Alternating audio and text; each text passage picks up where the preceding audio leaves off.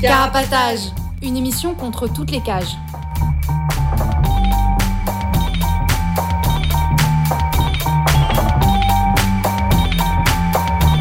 Carapatage, c'est une émission contre les prisons, la répression et le contrôle. À travers l'actualité de l'enfermement, mais aussi son histoire. En racontant les luttes à l'intérieur et à l'extérieur. En échangeant ce qu'on a vu, lu et entendu.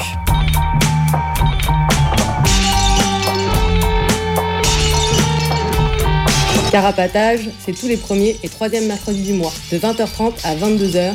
Sur Radio Libertaire 89.4 FM.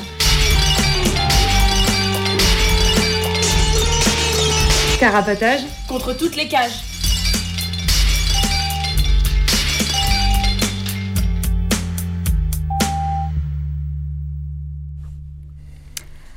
Bonsoir, bienvenue dans Carapatage, l'émission contre toutes les cages.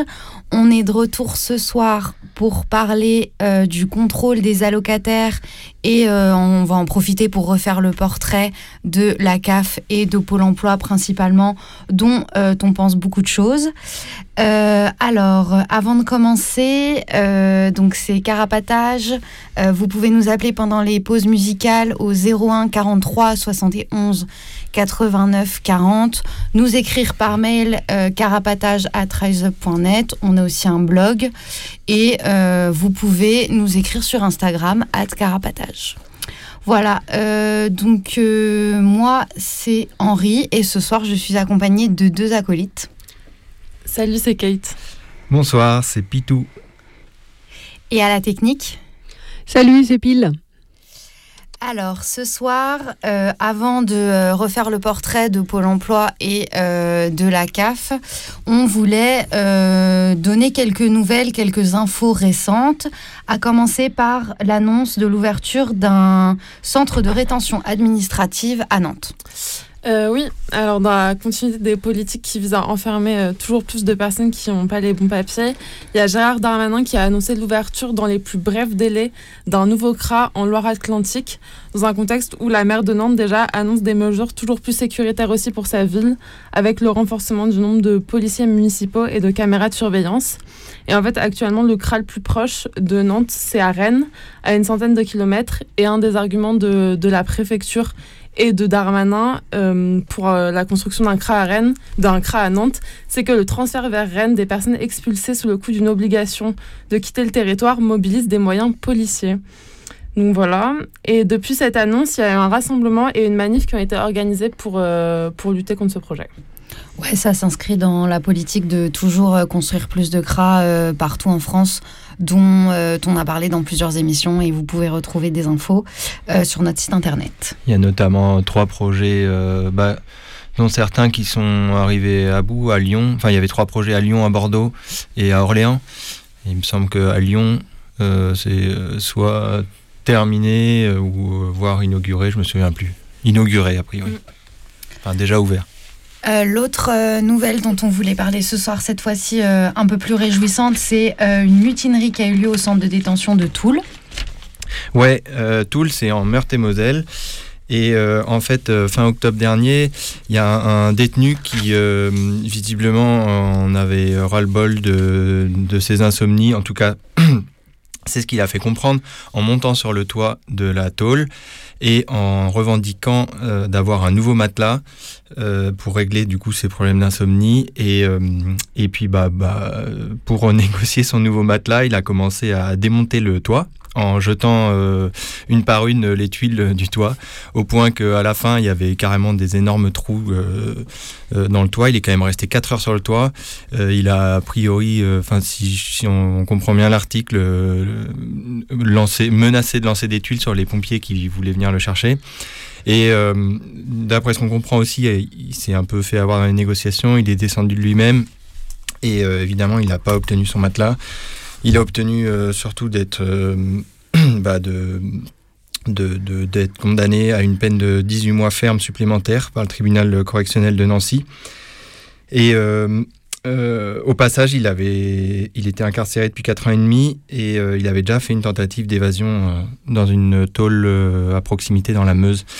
Voilà, en tout cas, courage à lui. et bah, voilà, c'était un, un moment individuel qui avait l'air très courageux. Moi, j'allais continuer en ce début d'émission euh, avec euh, les chiffres de la justice. Donc, euh, le ministère de la Justice vient de sortir ces chiffres et j'avais un peu envie de, partager certains trucs que, j'ai lus. du coup, au 1er octobre 2022, il y avait 72 000 prisonniers en France pour 60 000 places. les deux chiffres continuent toujours d'augmenter, c'est-à-dire que on a toujours de plus en plus de places de prison, mais euh, toujours de, plus en plus de prisonniers aussi. Euh, et les maisons d'arrêt, euh, à titre d'exemple, ont un taux d'occupation moyen de 128%. Ça veut dire que bah voilà, c'est extrêmement surpeuplé, toujours des conditions d'emprisonnement de, très très difficiles. Et c'est au 1er octobre 2022, au 1er octobre 2022 aussi, il y a environ 2000 prisonniers qui dormaient sur le sol.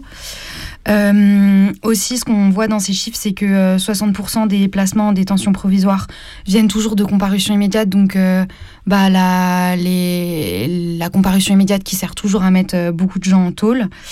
Et aussi que les peines de, de prison moyenne pour un délit, c'est de 9,6 mois.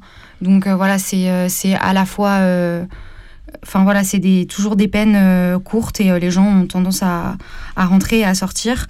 Et, euh, et le, le, délit pour lequel les gens ont été le plus condamnés, c'est la circulation routière et les transports. Voilà ce qu'on trouvait dans, enfin en lien avec la sécurité routière et les transports. Voilà ce qu'on trouvait dans les chiffres de la justice au 1er octobre 2022. On continue avec. Euh, on revient sur les cras avec euh, une révolte au cras de Perpignan. Ouais, même s'il y a des cras qui se construisent et qui sortent de terre, bah, il y en a d'autres qui partent un peu en fumée, en tout cas euh, en partie. Et c'était le cas à Perpignan, bah, là, mardi, hier, plus précisément, où en gros il y a eu trois départs de feu, enfin des départs de feu dans, les, dans trois bâtiments parmi les quatre du CRA de Perpignan vers 19h. Euh, voilà, tout ce qu'on sait plus, enfin ce qu'on sait, je sais pas ce que moi en tout cas j'ai pu lire dans la presse, c'est qu'il y a 6 euh, des retenus qui ont été transférés dans d'autres centres, euh, dans d'autres CRA à Toulouse, Nîmes et 7. et puis, d'après le préfet, pour casser les groupes qui posent des difficultés. Du coup, visiblement, c'était pas la première fois que qu'il y avait une révolte dans ce CRA. Euh, et, du coup, il y a une enquête qui a été ouverte pour dégradation volontaire par incendie. En tout cas, encore une fois, courage à, courage à. Ouais, force aux personnes qui sont dans les CRA et qui euh, se révoltent contre euh, ce qui se passe dans les CRA et contre les expulsions. voilà pour les, les brèves dont on avait envie de parler aujourd'hui. du coup, comme je le disais au début de cette émission, ce soir, on avait envie de parler de, du contrôle qu'exerce sur nous euh, les, institutions que sont euh, Pôle Emploi et la CAF. Euh, dans la continuité en fait de, ce qui se passe en prison. Mais c'est Pitou qui va nous expliquer ça un peu plus précisément. Ouais, j'ai l'impression que la réflexion de départ, bah déjà dans cette émission, on a envie de parler de la tôle vue dans son ensemble. Du coup, pas seulement les quatre murs de la cellule, mais aussi ce qui à l'extérieur participe de l'enfermement. Et donc, euh, bon, bah, il y a les maillons, les maillons de la chaîne les plus évidents qui sont les tribunaux, les flics, les juges. Euh, euh, mais il y a aussi un peu toute une continuité, bah, ouais, moins directe, qui, a à voir avec toute une panoplie de, d'outils de, contrôle qui sont bah, évidemment moins violents, moins contraignants que, qu'une cellule de prison, mais qui, euh, voilà, entre guillemets, euh, on peut dire, cherche un peu à nous enfermer euh, ou à enfermer nos existences dans, dans, des carcans, en tout cas dans le carcan de, l'État et de ses institutions. Et donc dans cette émission, on a déjà est déjà revenu à plusieurs reprises voilà sur ces bah voilà tout, tout, tout, tout ce contrôle de l'État et, et, notamment en parlant de la vidéosurveillance mais aussi en parlant de l'école, en parlant de, du confinement aussi. Et euh, bah, pour, pour, continuer dans cette lancée, euh, voilà, ce soir, on voulait parler du contrôle des allocataires. Alors, euh, tu disais la, CAF, Pôle emploi, essentiellement, mais bon, voilà, on pourrait aussi parler de l'assurance maladie, de l'assurance vieillesse. Et un peu dans l'idée de, parler de bah, comment l'État, avec ses institutions sociales, euh, cherche un peu à, voilà, dicter nos vies euh, selon les droits qu'ils nous accordent euh, et, dont on devrait se contenter, mais aussi selon les sanctions qu'ils nous infligent si, si on cherche à avoir plus que ces droits-là. voilà, simplement, bah, en bref, le contrôle exercé par les pourvoyeurs d'alloc, et, et ce soir on parlera essentiellement effectivement de la CAF et de Pôle emploi, ça peut imposer un, rythme de vie qui laisse peu de place à l'imprévu. On parle un peu de ce constat-là dans, l'émission. Quand tu es allocataire, euh, bah, ta, vie, elle n'est pas réglée par le travail, mais euh, elle est réglée par, euh, plus ou moins par le contrôle que ces institutions t'imposent. du coup, bah, l'idée ce soir, ce sera de revenir un peu sur les différentes formes de ce contrôle, mais euh, parce qu'on n'a pas envie non plus de dresser un tableau euh, tout noir euh, et voilà dont on ne verrait aucune issue. Et donc on a envie aussi de parler de bah, de comment on peut se, on peut vivre avec ce contrôle parce que de toute façon on y arrive bien et comment on se solidarise face à, cette emprise et comment enfin comment on limite l'emprise de, ce contrôle sur nous. Voilà, euh, mais je crois que euh, donc euh, j'ai l'impression que dans une première partie on va revenir plus sur les origines des institutions, enfin ou en tout cas ce que sont ces institutions, la CAF Pôle Emploi essentiellement. Après en une deuxième partie on parlera plus bah, des mesures de contrôle et puis à la fin bah, comment on, comment on lutte et comment on se soutient, on se solidarise face à ce contrôle. Des combines qu'on peut échanger, de comment on peut faire, des endroits et des collectifs qui s'organisent vis-à-vis de ça parce que bah voilà ce dont on va parler ce soir c'est que c'est vrai que c'est des institutions qui ont beaucoup de de possibilités de nuire, de pouvoir sur nos vies, de possibilités de contrôle. Et déjà le savoir et savoir comment ça marche, euh, ben, c'est une manière de, de s'en défendre. Et ça, ce sera aussi quelque chose dont on va parler. Et puis euh, aussi, euh, voilà, savoir comment, savoir comment contourner, savoir comment se débrouiller avec tout ça, quoi. Mais avant de rentrer dans le vif du sujet, on va passer notre première musique. Euh, c'est euh, Zoufri Maracas, euh, J'aime pas travailler. Donc on, a, voilà, on avait envie de passer cette musique qu'on a découverte en préparant l'émission parce qu'elle nous faisait rire. on prévient, elle est un peu cliché, mais voilà, on aime bien rire aussi dans Carapatage, surtout quand on traite de sujets un peu compliqués. Donc c'est J'aime pas travailler de Zoufri Maracas. Travailler plus, gagner plus, j'aurai moins de temps. Le temps c'est de l'argent, j'aurai moins d'argent. J'aime pas travailler debout. J'aime pas travailler assis. J'aime pas travailler à genoux. J'aime pas travailler du tout. Moi ce que j'aime c'est glander. Quand je glande faut pas m'emmerder. Et pour être sûr de me lever tard soir, je me fume un pétard. J'aime pas travailler patron. Tu crois que je te prends pour un con? Ça Tu aimerais bien me virer. Si je t'avais laissé m'embaucher. J'aime pas travailler debout. J'aime pas travailler assis. J'aime pas travailler à genoux. J'aime pas ouais, travailler du tout. Même si tu me trouves un emploi, sache que je ne bosserai pas pour toi. Je préfère rester au chômage, à me dorer le cul sur une plage. Et si c'est pas très lucratif, moi j'essaye de rester positif. Si je dois redoubler d'efforts, alors directement je m'endors. J'aime pas travailler debout, j'aime pas travailler assis, j'aime pas travailler à genoux, j'aime pas ouais, travailler du tout. Et si un jour, un beau matin, je dois m'en aller au turbin, je prendrai mes jambes à elle partirait pour un Pérou. Dans la cordillère des Andes Je créerai la République d'Aglan Travailler sans interdit Maximum syndical garanti. Ce sera un pays sans banc Ce sera un pays sans mort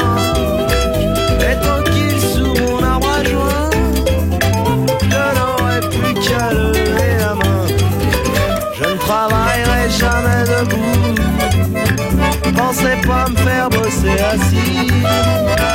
Encore moins me faire taper à genoux. Je ne travaillerai plus du tout.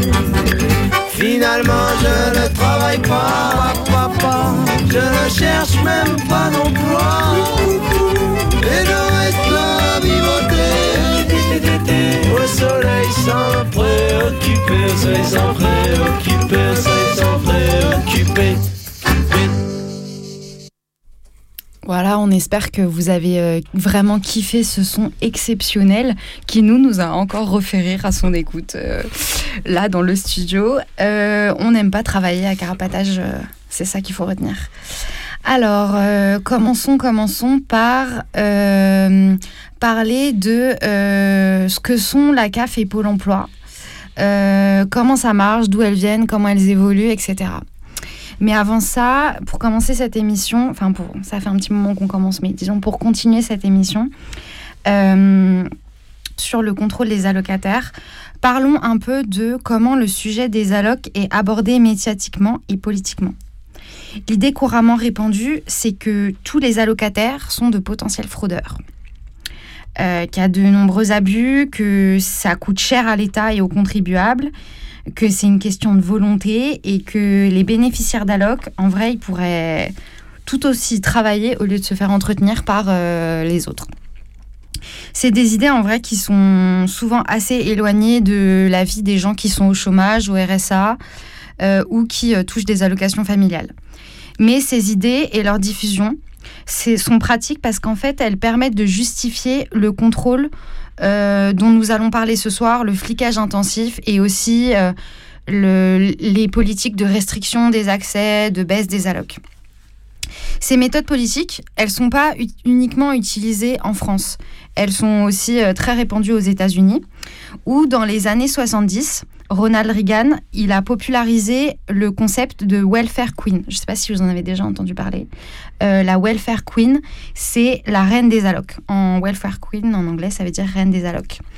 Et c'est un concept euh, qui euh, réussit à être à la fois raciste et misogyne en faisant référence au fait que les femmes noires feraient des enfants pour avoir des allocs et seraient feignantes.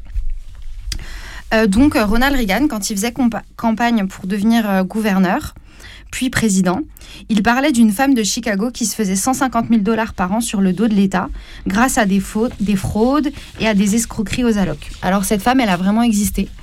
on mettra des, infos sur le blog sur, sur cette histoire. Et du coup, à ce moment-là, le sujet est devenu un sorte de marronnier très prisé par les journalistes aux États-Unis. Euh, à la fois par les journalistes et aussi par, le, par, les, politiciens. Et donc, c'est devenu très courant euh, d'agiter la figure de la welfare queen, une mère célibataire afro-américaine qui faisait des enfants pour les allocs. Euh, d'agiter cette figure en, en, politique et de faire croire aux électeurs qu'on peut mieux vivre grâce aux allocs et en fraudant, contrairement à eux qui travaillent durement, et donc qu'il y a une injustice à combattre. En France, on n'est pas du tout en reste avec ce genre de préjugés sexistes et racistes. Euh, il y a des, voilà, des préjugés euh, couramment répandus de les femmes euh, feraient des enfants juste pour les allocs, les allocs, notamment les femmes, les, les mères noires ou arabes, que les immigrés viendraient en France pour bénéficier des allocs sans travailler. Des idées qui sont chères à l'extrême droite, avec des pseudo-enquêtes ou reportages journalistiques sur le sujet qui font la une. telle famille touche 10 000 euros par mois d'allocs, etc. Le message est clair, il faut détester les pauvres et les pauvres méritent d'être pauvres et devraient le rester. Et d'ailleurs n'ont pas le droit de, euh, de manger à leur faim et euh, de survivre en fait. Voilà, ça c'était un peu euh, la première entrée qu'on a, a eue dans le sujet de comment sont perçus les, allocataires en fait comme voilà tous de potentiels fraudeurs et donc toutes les mesures de, contrôle dont on va parler dans la suite de l'émission sont justifiées euh, en partie par, euh, par ces idées-là. Et dans le même temps, je rajoute un petit truc, il y a effectivement des gens qui arrivent à frauder la CAF et Pôle emploi et euh, bah, qui ont aussi bien raison de se servir. Euh, et juste euh, et qui évidemment du coup ça dont l'État se sert pour, euh, ouais, exactement. pour mais bon voilà c'était juste pour, pour bah, ouais en fait c'est ça le truc sur ce que Reagan faisait dans les années 70-80 c'est qu'en fait cette meuf là elle a existé c'était une génie elle s'inventait des maris morts de vétérans des maris anciens vétérans morts pour toucher plein d'aides elle avait 50 identités différentes et voilà et du coup c'était un travail à plein temps et elle vivait sur des allocs euh, touchés de manière, enfin voilà, des escroqueries quoi. Mais voilà, enfin bravo à elle euh, d'avoir euh, réussi à toucher autant d'argent de l'État en faisant ça quoi. Et voilà, mais en parallèle, c'est des histoires qui servent à alimenter une, méfiance quoi. on continue avec peut-être plus une discussion sur une, une, présentation plus sur ce qu'est euh, la, la, la, CAF, la Caisse des allocations familiales. Euh, ouais, alors je vais revenir, mais très très très rapidement sur euh, l'histoire de la CAF. Enfin, la CAF, ça a été créé en 45, et avant ça, ça existait déjà les allocations. Il y avait déjà un, peu des allocations familiales, mais qui étaient versées par les employeurs dans des dans des trucs de charité de charité chrétienne, puis après des objectifs natalistes des objectifs natalistes euh, dans l'entre-deux-guerres euh, pour encourager les femmes à, à faire plus d'enfants. Et après, en 45, euh, c'est la CAF ça a été créé, ça a unifié un peu toutes ces allocations familiales. Et aujourd'hui, la CAF, elle verse plusieurs aides sociales, dont le RSA. Et en fait, je voulais un peu revenir aussi sur la prochaine réforme du RSA et de ce que devient la CAF et les moyens de contrôle. Euh, et en fait, le projet de réforme du RSA, il veut conditionner le versement du RSA à 15 ou 20 heures d'activité hebdomadaire, où en fait, euh, tout allocataire, pour continuer à pouvoir toucher son RSA, il devra euh, se soumettre à 15 ou 20 heures d'accompagnement, d'activités de tout type. donc, ça dit que ça peut être des formations, des démarches, des ateliers collectifs. pour travailler son, sur son projet dans, ils disent, une logique d'engagement réciproque et de devoir. Et en fait, cette mesure, elle va être testée là à partir de 2023 euh, dans 10 départements avant d'être étendue. Et en fait, on voit que c'est une mesure qui cherche à mettre euh, au travail de force euh, les allocataires du RSA et de se mettre à toujours plus de contrôle, et notamment un contrôle de, bah, de leur temps, ce qu'ils font de leur vie. Enfin, 15-20 heures d'activité hebdomadaire, c'est énorme. Et en fait, c'est dit aussi que les heures travaillées, euh, si c'est 15 ou 20 heures, c'est des heures euh, de travail, ça devra être rémunéré, mais c'est précisé qu'il devrait y avoir des avantages euh, pour les patrons, par exemple au niveau des cotisations, pour les inciter à faire travailler ces allocataires du RSA. Et du coup, voilà, c'est vraiment l'organisation de, de l'exploitation toujours plus de ces des allocataires qui peuvent devenir une nouvelle main d'œuvre une nouvelle main d'œuvre pas chère. Ouais, euh, ça c'est vraiment la loose. C'est-à-dire, euh, genre, euh, c'est l'idée qu'on te donne 520 euros par mois, même parfois moins, parce que selon ta situation, le RSA ça peut être moins. Et en fait, genre, tu dois les mériter, ce montant qui est vraiment pas forcément mm. élevé, quoi. Et donc, on te fait travailler pour ça. À et le travail, enfin, il y, a beaucoup de choses qui ont été évoquées euh, dans les discussions sur ça. Euh, c'est euh, genre du travail dans des associations, donc ça va bénéficier à des grosses associations qui vont du coup pouvoir faire travailler de la main d'œuvre pas chère, voire pas du tout rémunérée. voilà quoi. Donc encore, enfin, un, hmm. dispositif de contrôle du temps des personnes qui sont au RSA quoi. Ouais, et pour te forcer à retrouver d'autres tafs que le RSA. ouais. Parce que. Et en fait, cette mesure, elle sera sûrement euh, mise en place par euh, France Travail, qui est euh, l'organisme qui doit réorganiser un peu, un peu Pôle emploi. Et du coup, je peux enchaîner un peu sur. du coup, sauf si vous voulez dire des trucs sur la CAF. Non, on le sur, sur Pôle emploi. donc, sur un peu l'historique de Pôle emploi. Pôle emploi, c'est, ça existe depuis 2008 et c'était une fusion de la NPE qui était euh, l'Agence nationale pour l'emploi, qui était chargée euh, d'effectuer euh, des stats sur les chômeurs et de contrôler leurs démarches et leur retour à l'emploi. Et une fusion avec les ACEDIC, qui était l'Association pour l'emploi dans l'industrie et le commerce, qui était chargée du calcul des droits de l'indemnisation et du paiement des, des, allocations chômage. Et du coup, avec cette fusion, ça crée genre un organisme unique pour à la fois indemniser les, les chômeurs et contrôler, et contrôler leur recherche d'emploi. Et là, en fait, la nouvelle réforme, ça va être que, qui est voulu, ça va être de transformer Pôle emploi en France Travail. Mais ça, ça fait peur. Enfin, je suis désolée. Ce le, nom, le genre, nom est terrifiant. Le Enfin, nom est genre France et, Travail. et ça doit réorganiser, c'est pour genre fusionner, enfin pour réorganiser euh, Pôle Emploi, mais aussi les missions locales et des assos qui travaillent avec euh, avec ces, ces institutions autour d'un guichet unique. Et en fait, il y a une dizaine euh, d'expérimentations locales qui vont être à partir de 2023 pour que ça puisse euh, commencer dans toute la France en 2024. Et en fait, euh, ça dit que ça veut améliorer l'accompagnement des personnes sans emploi, en particulier les plus éloignées du marché du travail, et mieux répondre aux besoins en main-d'œuvre des entreprises, en faisant en sorte que les conseillers de Pôle emploi et des missions locales soient davantage en, re- en relation avec les recruteurs. Et en fait, euh, ça va être de, en fait, dans les faits, renforcer la contrainte qui pèse déjà sur les chômeurs et les chômeuses et de renforcer toujours plus euh, leur mise au travail, euh, leur mise au travail contrainte. Et en fait, cette, cette mise au travail, ça va aussi avec une réforme de l'assurance chômage qui vient d'être qui vient d'être passée là normalement, il me semble.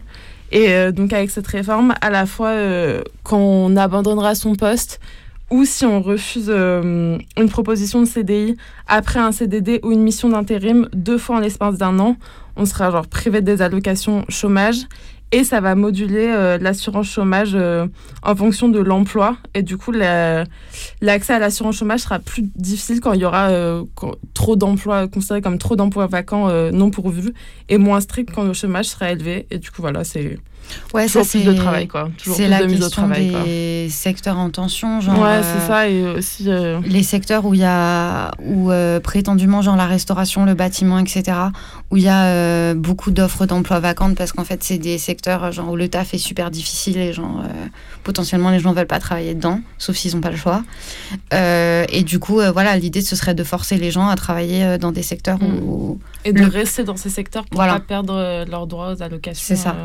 Et ouais, euh, ça, ça va devenir de plus en plus difficile de, de toucher des droits au chômage, enfin de toucher Mm. des allocations et de, de s'inscrire. Et, et tout est fait pour euh, genre euh, restreindre de plus en plus ces droits et forcer les gens euh, à travailler euh, des tafs qu'ils n'ont pas envie de faire, quoi. Mm. On s'écoute une petite musique pour, pour faire une petite pause. Euh, alors, la prochaine musique qu'on va écouter, c'est euh, Heterosexuality is a Construct. Euh, L'hétérosexualité est une construction, euh, en français, de White Night Stand in North Dakota.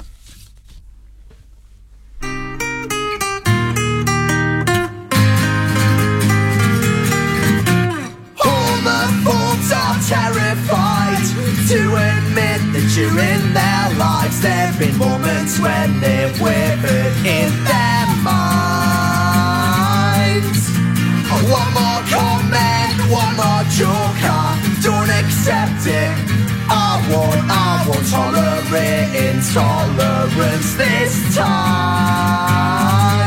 I'm not a heterosexual man, not ticking your boxes, that's not who I am. No, I don't fit into your neat little plan, and I never will.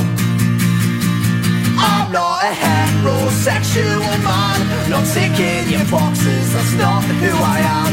No, I don't fit into your neat little plan, and I never will.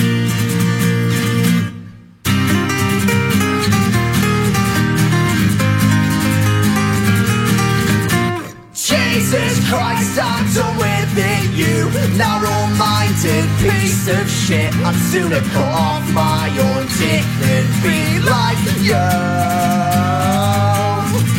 Did that make you uncomfortable? Is your macho pride in trouble now? When you're beating me up, then what will you do? Heterosexual man Not ticking your boxes, that's not who I am. No, I don't fit into your neat little plan And I never will. I'm not a heterosexual man. Not ticking your boxes, that's not who I am. No, I don't fit into your neat little plan And I never will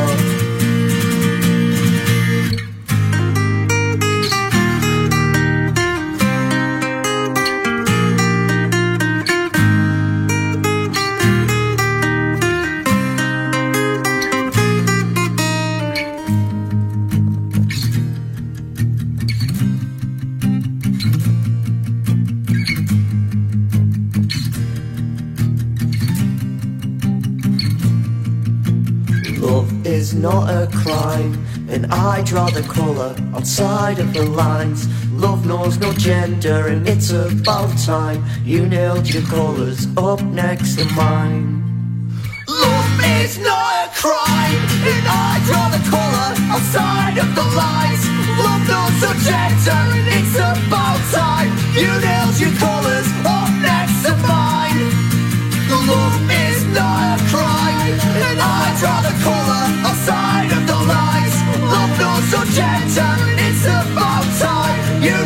colors.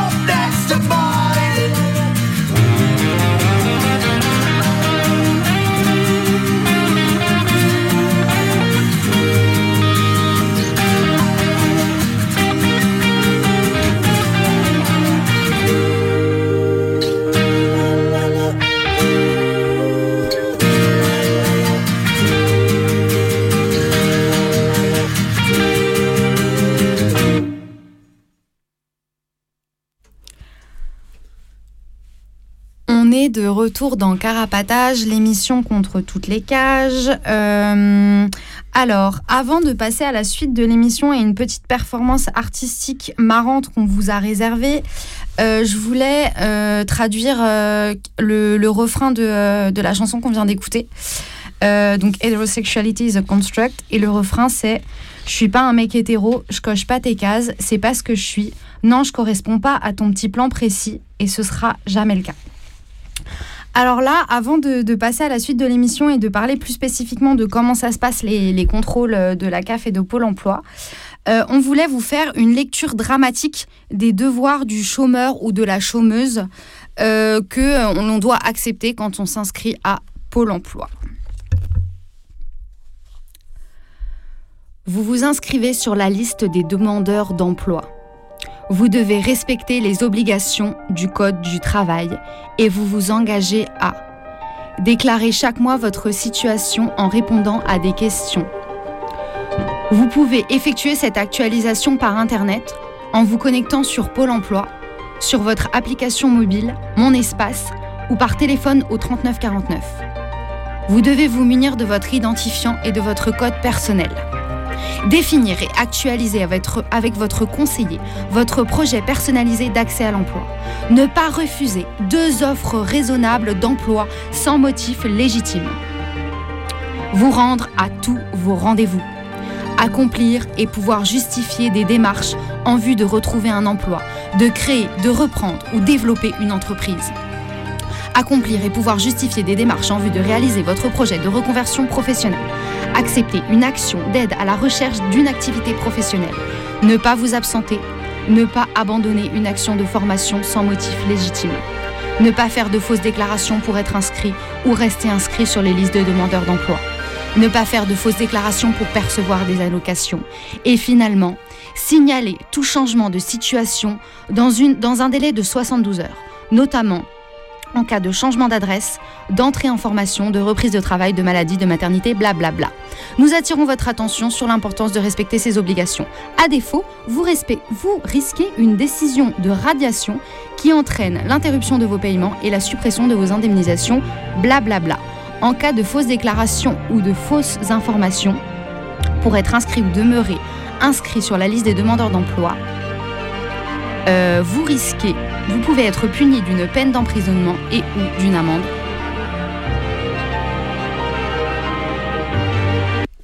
Et c'est ça dont on va parler plus précisément dans la suite de l'émission. Alors, pour commencer, euh, on a euh, des institutions que sont la CAF et Pôle Emploi qui euh, font une utilisation euh, de l'informatique et du numérique euh, assez poussée. Notamment avec la, promesse de simplifier les démarches, d'aller plus vite et que ce soit moins pénible pour les utilisateurs. Les utilisateurs. Alors ça, c'est la promesse. En fait, faut pas se réjouir trop vite parce que, en réalité, derrière, euh, ça, donne à ces institutions euh, une, grosse euh, possibilité de, flicage. Là, sur la suite de l'émission, sur cette partie-là, je vais me baser sur un texte du collectif La Quadrature du Net et du collectif Stop Control, dont on parlera plus plus tard sur des possibilités de lutter et de s'organiser. C'est un texte qui parle plus précisément de l'algorithme de la CAF. C'est un algorithme en fait qui permet de calculer quels allocataires sont les plus susceptibles de frauder selon, la, CAF, avec euh, toutes les données euh, qui sont disponibles sur les espaces en, ligne que qu'on donne en fait.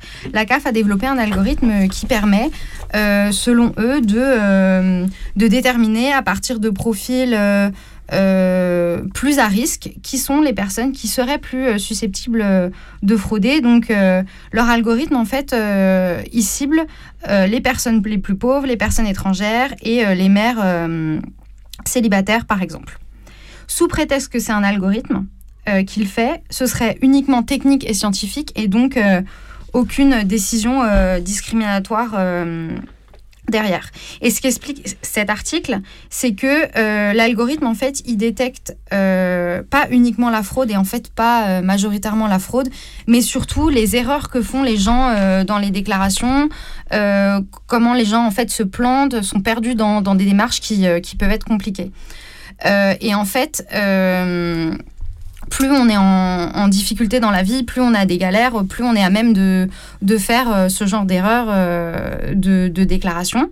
Donc en fait, c'est vraiment euh, enfoncer les personnes qui, galèrent déjà. Et d'autre part, les, les, démarches administratives voilà, peuvent être hyper compliquées, peuvent être hyper kafkaïennes, en particulier celles en lien avec les minima sociaux. Euh, par exemple, la CAF, elle va te considérer en fraude si tu as oublié de déclarer un changement dans ta vie, euh, comme je le disais tout à l'heure dans, dans, cette liste d'obligations que tu as quand tu t'inscris à Pôle emploi. Et euh, ou que voilà que tu as, oublié de faire ou que tu n'as pas compris que tu devais faire. quoi. Cet algorithme et ces contrôles, ils permettent à la CAF de limiter les trop perçus et donc du coup d'avoir l'air d'une institution euh, bien gérée, d'une institution qui, se porte bien, et donc du coup de pouvoir faire euh, son autopromotion et de, montrer dans ses rapports euh, que qu'elle est, qu'elle est, bien gérée. donc tous ces critères-là et cet algorithme, il sert à la, à la CAF à déclencher des contrôles. Et donc là, c'est des agents, des personnes, qui vont procéder à ces contrôles-là. Et pour ces contrôles-là, euh, on va voir qu'en fait, ils ont accès à beaucoup, beaucoup de nos informations et ils vont pouvoir même les recouper avec euh, d'autres institutions euh, comme Pôle emploi, les impôts, l'assurance maladie, demander à notre banque, ils ont l'autorisation de demander à notre banque nos comptes bancaires, nos relevés d'énergie, notre facture de téléphone et même de poser des questions à nos employeurs. Et Pitou, il reviendra de comment ça marche et de comment les fichiers se recroisent. Voilà, c'est un niveau de, d'intrusion dans la vie privée des gens qui, qui est vraiment élevé, quoi. Euh, et en plus de ça, quand il y a, y a ces contrôles, euh, quand, quand euh, soit les gens font des erreurs en, se déclarant, soit ils essayent de frauder, soit ou même quand la, la CAF fait des erreurs, euh, il y a genre une sorte de, conflit qui va se créer entre la personne et la CAF, mais en fait, euh, dans ces conflits-là, la personne, elle est, nous, les, allocataires, on n'est pas du tout à égalité avec la CAF parce que c'est difficile de les contacter, c'est difficile de faire des recours, et donc les institutions face à nous, elles prennent euh, des décisions unilatérales, par exemple d'arrêter de nous donner nos aides du jour au lendemain, et ça, ça, met les gens dans des situations vraiment très compliquées, avec des possibilités de recours qui sont qui sont pas non plus énormes, qui prennent du temps euh, et où on ne sait jamais si on, aura une réponse positive.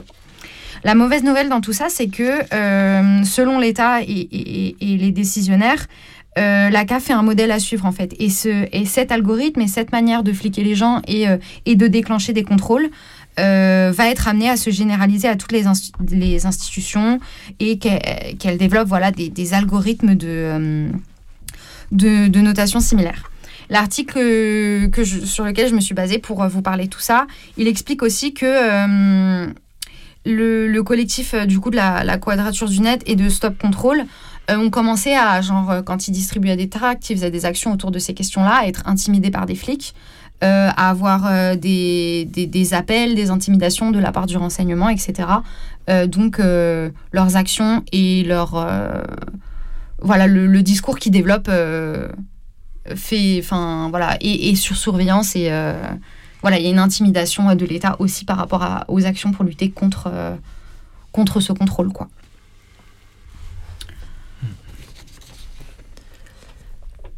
Et du coup, moi, en parlant de hum, contrôle intrusif aussi de, de la CAF et des moyens de contrôle qu'a la CAF, moi, je voulais parler des contrôles domiciliaires. Et en fait, euh, les contrôles domiciliaires, c'est quand il y a un agent de contrôle de la CAF qui se déplace au domicile de, la locataire pour vérifier ses déclarations. Et en fait, pour parler de, ces contrôles et des moyens de se défendre euh, face à eux, je vais m'appuyer sur une brochure qui a été faite il y a quelques années par le collectif des cafards de Montreuil, euh, dont on parlera un peu plus tard aussi dans les moyens de lutter. Et on, mettra, on pourra mettre la brochure en lien sur, sur le blog. Donc en fait, un contrôle un contrôle de la CAF, euh, donc ça peut être soit euh, le contrôleur, il peut venir euh, soit sans prévenir, soit il peut informer à, à l'avance de sa visite. Et en fait, en cas de visite surprise, déjà, on peut, on peut lui refuser l'accès l'accès et le contrôle à l'improviste et demander un autre rendez-vous pour s'y préparer. Parce que voilà, il, dans la brochure, il conseille vraiment de s'y préparer. On va voir après un peu comment. Et en fait, refuser un contrôle surprise, c'est aussi marquer le fait qu'on n'est pas à la disposition de la CAF qui peut se pointer chez nous euh, quand elle veut euh, pour, vérifier, euh, pour vérifier comment on vit. Et si le contrôleur rentre sans le consentement, c'est une violation de domicile et il ne peut pas utiliser les infos qu'il aura, qu'il aura récoltées. Donc en venant au, au, domicile, le contrôleur il peut chercher à vérifier plusieurs choses. Donc déjà les revenus, en, parce qu'il a, il peut avoir accès, du coup, comme tu disais, au, au, relevé bancaire. Il va aussi essayer d'évaluer le train de vie. Il peut essayer de vérifier, de contrôler la situation familiale. Par exemple, vérifier qu'on n'est pas en couple si on a dé euh, déclaré être célibataire. Il peut vérifier la situation du logement. Euh, pour les personnes... Euh, oui, ça, qui touche le RSA, il peut demander les, relevés de compte bancaire. Il a le droit aussi de demander un document d'identité. Et souvent, il va demander euh, avoir le passeport pour vérifier les déplacements et, la présence en France. Et, euh, après, il peut poser de multiples questions pour obtenir des aveux ou des contradictions pour essayer de prouver euh, qu'on est coupable d'une manière ou d'une autre. Et si on refuse de répondre à, certaines questions, le contrôleur peut estimer qu'il y a une absence de collaboration de la part de l'allocataire et les droits peuvent être suspendus. Euh, aussi, une des pratiques courantes euh, des contrôleurs euh, dans le cadre des visites à domicile, c'est l'enquête de voisinage, c'est-à-dire qu'ils vont recueillir des témoignages des, de, de voisins, voisines sur le mode de vie des allocataires. Et en fait, euh, lors des, des, contrôles, ils peuvent essayer de, de coincer, euh, les, de, de, coincer les gens sur ces témoignages en disant que, par exemple, que les voisins ont témoigné qu'ils voyaient euh, mmh. toujours une même personne rentrer et sortir. Mais en fait, il faut savoir que ces, ces, ces témoignages, ce pas des preuves suffisantes et qu'en fait, les, les documents écrits qui justifient une autre situation, ça va primer sur des témoignages et du coup, il ne faut pas se laisser avoir par ces témoignages et paniquer face à eux. Et, euh, en fait, c'est vraiment des contrôles qui sont intrusifs et en fait, on peut pas s'y soustraire parce que si on s'oppose au contrôle, que ça soit explicitement, soit si on n'est pas là pendant deux, par, exemple pendant deux visites, deux tentatives de visite, euh, ou si on ne donne pas les pièces justificatives demandées, euh, les, les aides, elles peuvent être partiellement ou totalement suspendues. Et, euh, et, en fait, dans cette brochure, pour faire face à ça, euh, le collectif donne un peu, euh, donne un peu des, des, manières de faire face plus collectivement et de limiter, de faire face collectivement à ces visites et de limiter le pouvoir du contrôleur pour limiter son accès à notre, à notre intimité. Et du coup, pour ça, je voulais genre lire un petit bout de témoignage qu'il y a dans, dans la brochure. donc, ça s'appelle Contrôler les contrôleurs. Le mercredi 18 novembre, un contrôleur CAF pêche chez moi sans aucune communication préalable. Le mec ne trouve personne et laisse dans la boîte aux lettres un avis de passage pour une date de rendez-vous obligatoire, 48 heures après. Il est aussi indiqué que j'ai 24 heures pour le rappeler sur son portable si j'ai un motif sérieux pour déplacer le rendez-vous. Dans la lettre de convocation, la CAF me demande de présenter un tas de documents euh, que la CAF... Euh, il est important de préciser que la CAF a déjà la plupart de ses papiers. Hum, donc voilà, donc il euh, y a à chaque fois plusieurs documents qui sont demandés. Donc le jour du rendez-vous, nous sommes une dizaine dans la maison. Nous l'installons à une table dans le salon. Certains s'asseyent à la table, d'autres un peu plus loin sur un canapé. Avant même que s'estompe son premier sentiment de surprise et de gêne, nous lui posons toute une série de questions sur les objectifs réels de ses contrôles, sur la forme surprise de la convocation, mais aussi sur le fait qu'il mais aussi sur ce qu'il fait des informations récoltées. Bref, il comprend bien que nous sommes là aussi pour contrôler ce qu'il fait. S'ensuit une longue discussion sur le fonctionnement de la CAF et le contexte social et politique dans lequel s'inscrivent ces contrôles domiciliaires. Le contrôleur est alors obligé de chercher, une fois n'est pas coutume, à se justifier, et il nous répète tellement qu'il est là avant tout pour aider les gens à s'orienter dans le dédale administratif que deux parmi nous lui soumettent, un problème de blocage dans le traitement de leur demande d'allocation logement.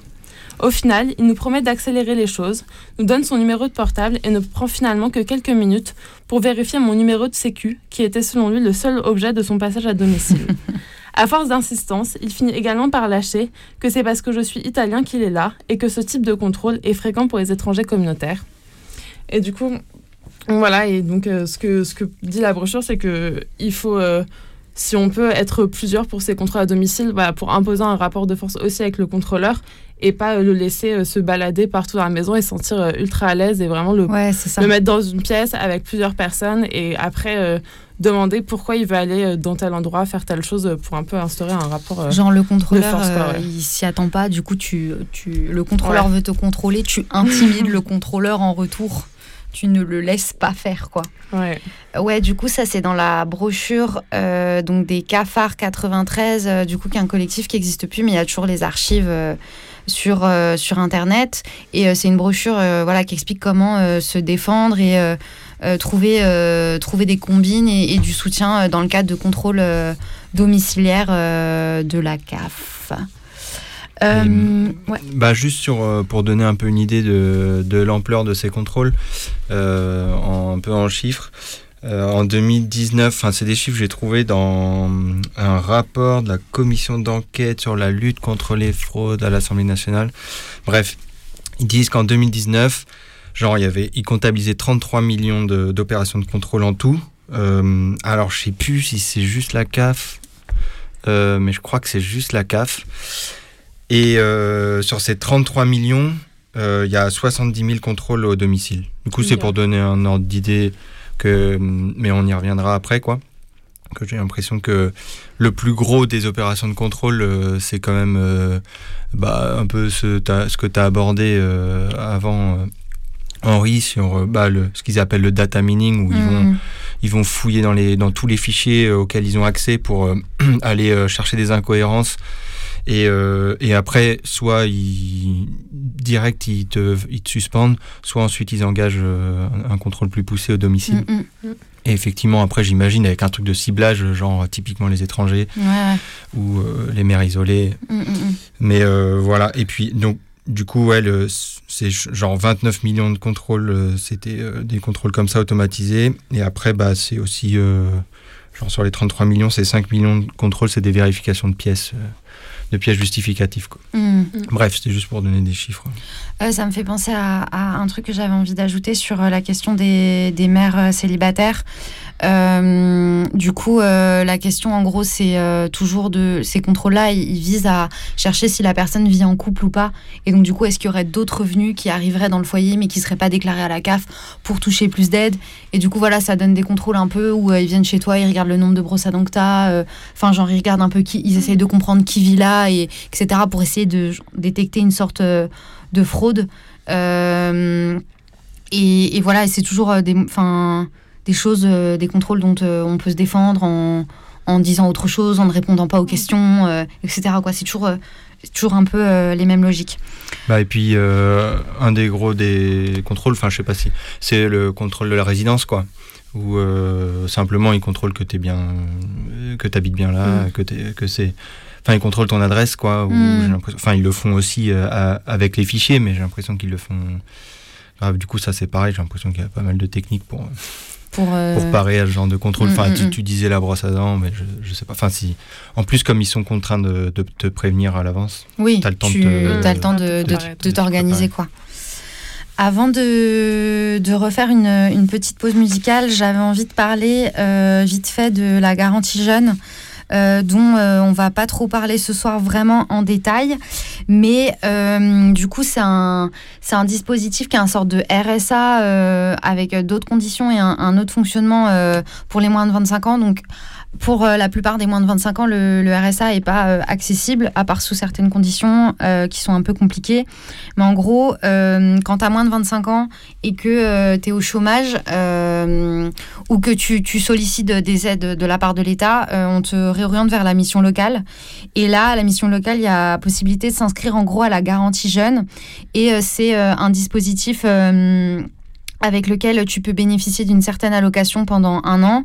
Et en fait, euh, bah, euh, j'ai une copine qui a, participé et qui m'a un peu raconté c'est comment ça fonctionne. Donc en gros, euh, les trois premières semaines de, ton inscription, tu dois participer à un sorte de stage de team building, genre un peu horrible, où à la fois tu fais des sortes de débats de société, tu dois te mettre en groupe avec les gens avec qui t'es et dessiner un blason, genre on te fait vraiment de l'animation comme si tu étais au centre aéré. Et voilà, on te, fait, on te fait visiter une entreprise, etc. Donc ça, ça dure quand même pendant trois semaines, euh, quatre à trois à quatre fois par semaine. Donc je veux dire, enfin à un moment donné, est-ce qu'on n'a pas d'autres trucs à faire? Si. Euh, et euh, suite à ça, tu dois faire un stage en entreprise. Donc euh, voilà, encore une fois, là, il y a des combines pour faire des fausses conventions de stage avec des gens qu'on connaît, qui ont des associations, etc. pour voilà, ne, pas se retrouver à faire un stage claqué au sol. mais voilà, ça, la garantie jeune, c'est un, un, autre exemple de dispositif où on va donner des thunes à des gens voilà, qui vont voilà, on va essayer d'avoir un peu des thunes de l'État, euh, mais en même temps, en face, il y a des demandes et des, euh, contraintes qui vont être imposées, un peu comme euh, c'est le cas en fait à Pôle Emploi, quoi. on s'écoute Plaisance de Billy Breloque.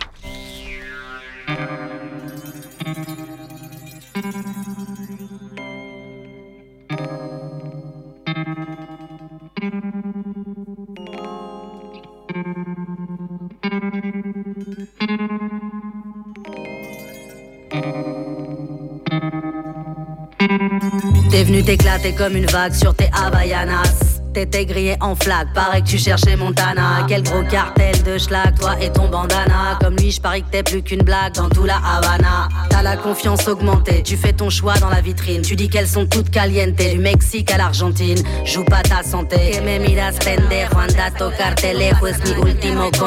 Tu veux ta tauve d'autochtone, t'en veux 10, t'en flash 30. Mais tu t'éloignes trop de l'hôtel et t'as la goutte sur la tente. Non merci pour la discute, tu cherches la détente. Tu les as vus les temples, piqué choix, tu sais bien que c'est qu'une tente. Tu veux la totale sous pergola, pervertir à coups de dollars. Comme ils ont pris la hoja de coca, la noix de cola. Toi t'es là pour la playa, la fiesta, le tequila. C'est la loi de la tombola, bon baiser de mon pugilat. Couleur intercostale, laisse-moi te froisser le décor. Je ta carte postale et tous ces faux raccords. Des naturants, des figurants, tandis que des heures durant. Toi tu cherches le fulgurant dans ce monde de figurants. C'est ton Paris-Dakar de plaisance en frégate. Le rêve en plein cauchemar sous le trône de ton transat. Toi tu veux le fulgurant dans ce monde de figurant. Toi, tu veux le fulgurant dans ce monde de figurant. Loin de la côte, Andaman, lait de coco à colipé, speedboat, on se pavane, pied dans l'eau équipé. On remonte, on ressaute, la locale est épicée. Je gratte la causette au pilote et d'un coup l'ambiance s'arripait. Il m'explique qu'il fait son bif, qu'il faut bien nourrir la mif, mais que pousse pousse à Farang, c'est pas son rêve d'enfant. Ça sent le relance, ça pue la rediff. Lui, c'est juste, faut qu'il s'arrange, il s'est fait douiller tellement salement. Le savoir-faire de pêcheur de ses pères, hérité en ossature, on lui fait courber les chinés, on est vu casser la chaîne, on lui a volé sa mère. Et puis cette température, c'est bien la preuve que l'eau sature et que même les coraux comprennent. C'est déjà que ça durera pas. Et après ça, il fera quoi? Il sait pas, il verra bien ce qu'on lui dira. C'est à peine s'il arrive à rire, parce que tout rire. Comme tout bon club Rotary, c'est Manu Militari. Tout leur intercostal, laisse-moi te froisser le décor. Je teste ta carte postale et tous ces faux raccords. Des naturants, des figurants, tandis que des heures durant, toi tu cherches le fulgurant dans ce monde de figurants. C'est ton Paris-Dakar de plaisance en frégate. Le rêve en plein cauchemar sous le trône de ton transat. Toi tu veux le fulgurant dans ce monde de figurants. Toi tu veux le fulgurant dans ce monde de figurants. C'est à l'est les Indes, à l'ouest les Indiens. Qu'est-ce que ce monde est simple, je vais pas te faire un dessin. Le ciel peut s'effondrer mille fois. Toi tu repars pas de là sans ton selfie favela, ton chapeau de paille et ton là Ta boule à neige et ta sucette à l'insecte. Puis gosse tellement mignon, t'aimerais la voir en porte-clé. Je t'entends déjà raconter tes légendes suspectes. Maracas, coup de djembé sur fond de reggae Tu commandes tes vacances comme chez Pizza Pino. Ça finira en magnette, t'es monté sur le frigo. Tu t'es fait tatouer sur la fesse les quatre points cardinaux. Je te revois danser, danser tout l'été sur Clandestino. T'es plein de refrains certains, t'as ton petit standing au teint qui dit non, Casa c'est bien, mais ce serait mieux sans les Marocains. Ici personne te connaît, tu te permets, tu fais nimp. Tu demandes même si pour un billet, la qui te ferait timbre. Douleur intercostale, laisse-moi te froisser le décor. Je baisse ta carte postale et tous ces faux raccords. Dénaturant les figurants, tandis que des heures durant, toi tu cherches le fulgurant dans ce monde de figurants. C'est ton Paris-Dakar, nous plaisons sans frégate. Le rêve en plein cauchemar sous le trône de ton transat. Tu veux le fulgurant dans ce monde de figurants. Tu veux le fulgurant dans ce monde de figurants.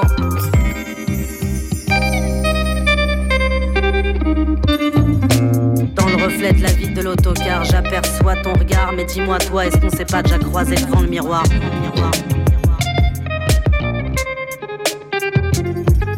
C'est à l'est les Indes, à l'ouest les Indiens. Qu'est-ce que ce monde est simple, je vais pas te faire un dessin.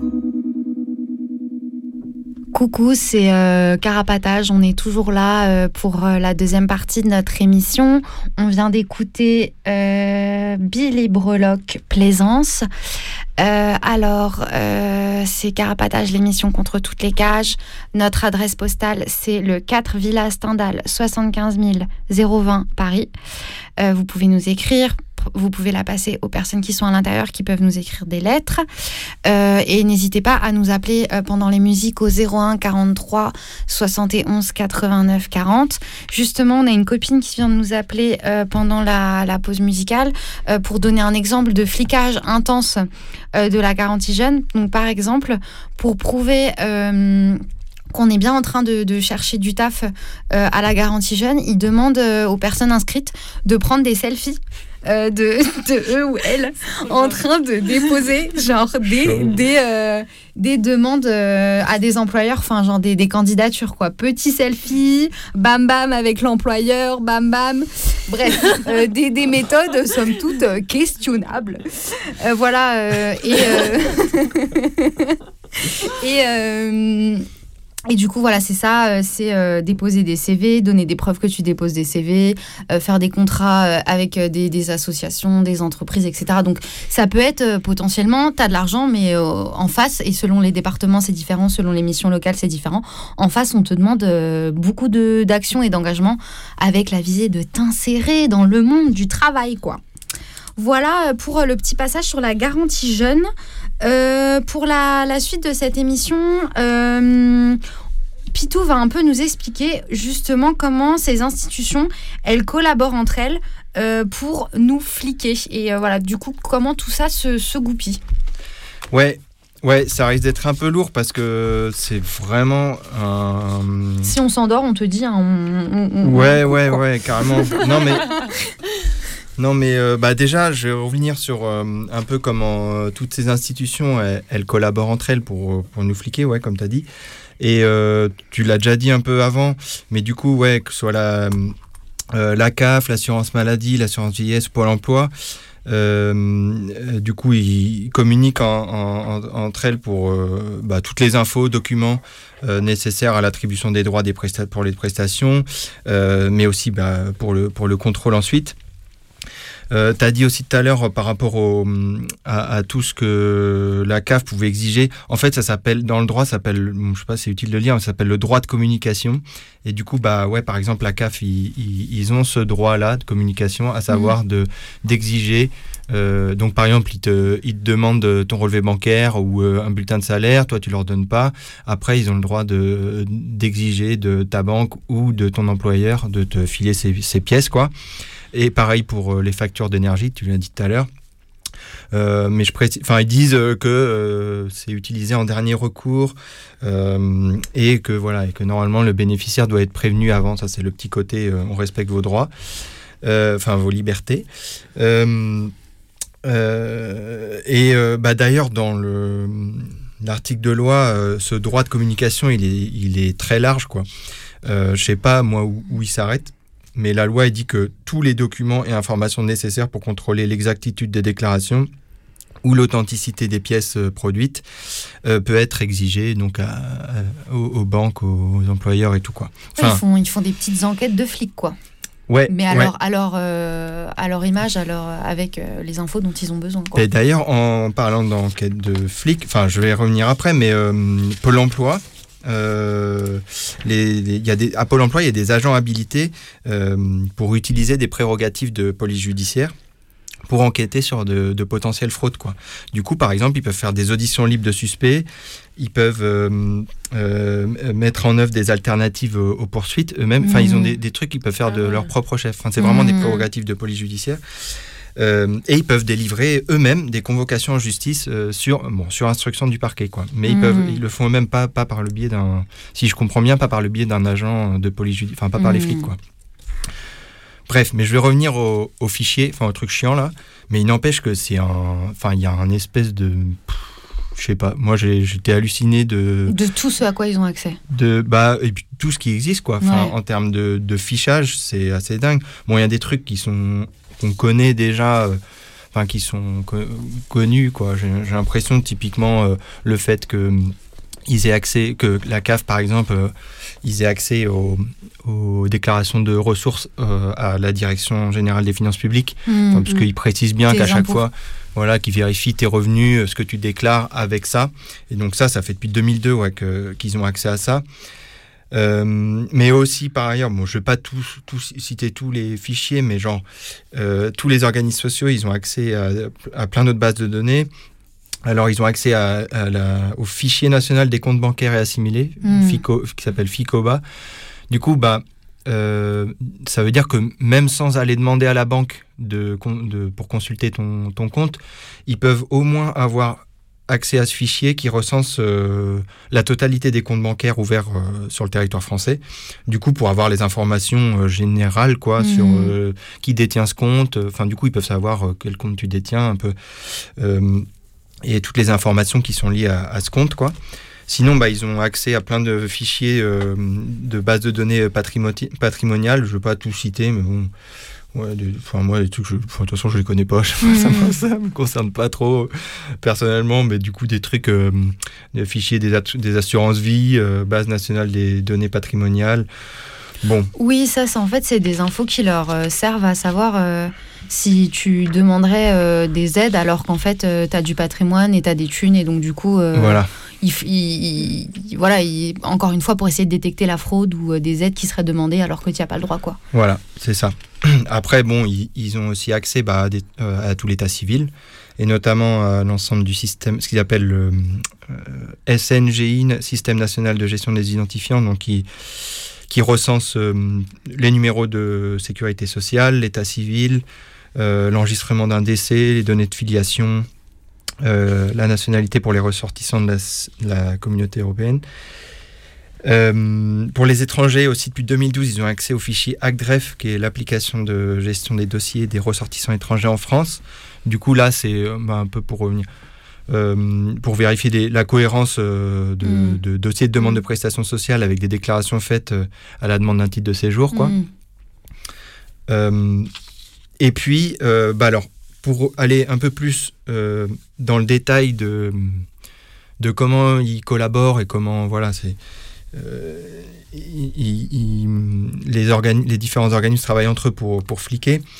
En fait, depuis, 2002, depuis 2019, pardon, euh, et la mise en place donc du prélèvement à la source, mhm. les agents, tous les, enfin tous, je sais pas trop, mais en tout cas, il y a des agents habilités de tous ces organismes de protection sociale qui peuvent accéder à des bases de données euh, qui sont alimentées donc tous les mois par les déclarations des employeurs du fait du mmh. prélèvement à la source. Quoi. Et ça s'appelle le dispositif ressources mensuelles. Et du coup, dedans, euh, il y a à la fois donc toutes euh, les déclarations des employeurs sur les revenus de leurs employés, que ce soit des employeurs privés ou publics. Mais il y a aussi une base de données avec tous les autres types de revenus, dont toutes les autres aide sociale, quoi. Mmh. Et, euh, mais aussi les pensions de retraite, euh, voilà. Et donc, par exemple, depuis 2019, euh, alors j'espère que je dis pas de bêtises, mais ce que j'ai cru comprendre, c'est que le calcul des APL, il se fait, il est effectué désormais à partir de ces données, quoi. C'est-à-dire, il est automatisé à partir Mhm. de ces données mensuelles, euh, plutôt que, enfin, Plutôt que sur, déclaration. sur déclaration. Mm. ouais. Et, euh, et euh, je sais pas, bon, dans. Enfin, c'est euh, des décisions politiques, enfin, des. Des, des, comment dire des perspectives euh, politiciennes Mm. euh, notamment enfin sur euh, je sais pas conseil de la Cour des comptes et et de la direction de la sécurité sociale qui veulent à terme que le, le calcul de l'ensemble des prestations sociales soit automatisé Mm. euh, à partir de, de toutes ces données mensuelles et non plus des déclarations de revenus bah, annuelles, enfin de, de nos déclarations de revenus et euh, des données euh, annuelles euh, des impôts. Quoi. Ouais, ouais. Et, euh, et donc ils disent euh, notamment ils aimeraient bien automatiser ça pour le RSA, la prime d'activité, toujours avec le, le petit discours de non mais c'est pour euh, être sûr que tout le monde aura bien euh, pourra bien euh, bénéficier du RSA. Enfin il y a, euh, tu vois bien que- Oui, comment ils c'est- justifient oui, c'est ces justifié. cours de genre il y a des gens qui euh, font pas les ils n'ont pas euh, accès alors qu'ils auraient le droit enfin ouais ouais Et euh, ça aussi, à long terme, c'est dans une perspective de. On n'en a pas trop parlé quand on a préparé l'émission, mais de que ce soit une seule allocation euh, généralisée qui est, qui est distribuée aux gens euh, avec. euh, Enfin. Qu'en gros, euh, euh, allocation adulte handicapé, APL, RSA, etc., tout ça, tout ça soit généralisé en un seul revenu euh, et qui soit distribué aux gens en fait, selon leur situation et qu'en fait, euh, il y a une sorte de généralisation euh, des voilà euh, un fonctionnement commun entre les différentes euh, les différentes euh, institutions et donc du coup plus de, de recoupement des données et plus euh, de contrôle quoi. Bah, en tout cas, moi, dans les espèces de rapports de bureaucrates euh, de la sécurité sociale que j'ai Mais un t'as peu des lectures fouillé. fascinantes. Ah non, arrête, c'est- pas fascinant, c'est déprimant, wesh. Euh, plutôt, il parle pas trop de ça, mais évidemment, il parle de centralisation. Hmm. Donc, sans parler de- d'une fusion des, Ouais. des allocs, il parle bien de, voilà, depuis, mais déjà depuis longtemps, de volonté de centralisation, Mhm. machin, de fluidi- de alléger euh, les millefeuilles administratifs, enfin, Blablabla. les, les blabla Mhm. bureaucrates. hein. Et euh, la mesure un peu phare, ça s'appelle le, attention, le répertoire national commun de la protection sociale. Et du coup, c'est l'espèce de. Un truc qui est, déployé depuis 2012 euh, et dont euh, bah, l'idée, comme son nom l'indique, c'est euh, de permettre aux, différents organismes de protection sociale, à partir du numéro d'inscription au répertoire, enfin ce qui est le numéro de sécu sociale, d'accéder à l'ensemble des informations concernant sa protection sociale, du coup l'ensemble des prestations perçues, du montant des prestations, euh, et puis euh, toutes les différentes caisses, régimes d'affiliation, enfin euh, bref. Et du coup, l'idée c'est de tout centraliser dans ce répertoire, faciliter les échanges du coup entre les organismes, les, encore plus les automatiser, du coup en particulier entre Pôle Emploi et la CAF. Et puis bah, euh, avoir un vrai outil de lutte contre les erreurs et les Mhm. fraudes. Voilà, surtout pour le non-cumul de prestations, mieux vérifier les lieux de résidence et la régularité de la résidence. Tout ça grâce aux nouveaux outils de euh, data mining, deep Mhm. learning, et tout, enfin tous les. Des algorithmes, euh, voilà, des, des, des logiciels, euh, etc., qui, qui permettent de croiser ces données, euh, comme ce dont je parlais tout à l'heure pour l'algorithme de contrôle de la CAF. Quoi. Voilà, mais du coup, à partir de ce seul répertoire commun, machin. Ok. J'ai vu Pile qui nous a fait un signe depuis la technique. Tu voulais ajouter quelque chose? Non, elle voulait rien ajouter. Et bah, donc ça, c'était plutôt pour parler de la coopération des organismes sociaux entre eux, mais ils coopèrent aussi vachement avec les flics et, et la justice. Et justement, euh, ce fameux répertoire euh, commun euh, pourront, enfin, y ont déjà accès des agents ou officiers de police judiciaire. dans le cadre, enfin, c'est, je vais pas trouver plus de détails, mais j'imagine euh, quand il y a une enquête, euh, ils peuvent accéder à ce répertoire, ou alors euh, bah, pour euh, signaler des fraudes justement à ces mêmes organismes sociaux, eux font des enquêtes et puis euh, font ressortir des choses. Euh, mais d'ailleurs, à ce sujet, il y a, aussi un truc qui s'appelle TrackFin, je sais pas comment, enfin c'est un T-R-A-C-F-I-N. C'est un service de renseignement spécifique placé sous l'autorité du ministère de l'économie et qui en fait produit des notes de renseignement et les communique aux, aux, organismes de protection sociale et aux mmh. autorités judiciaires.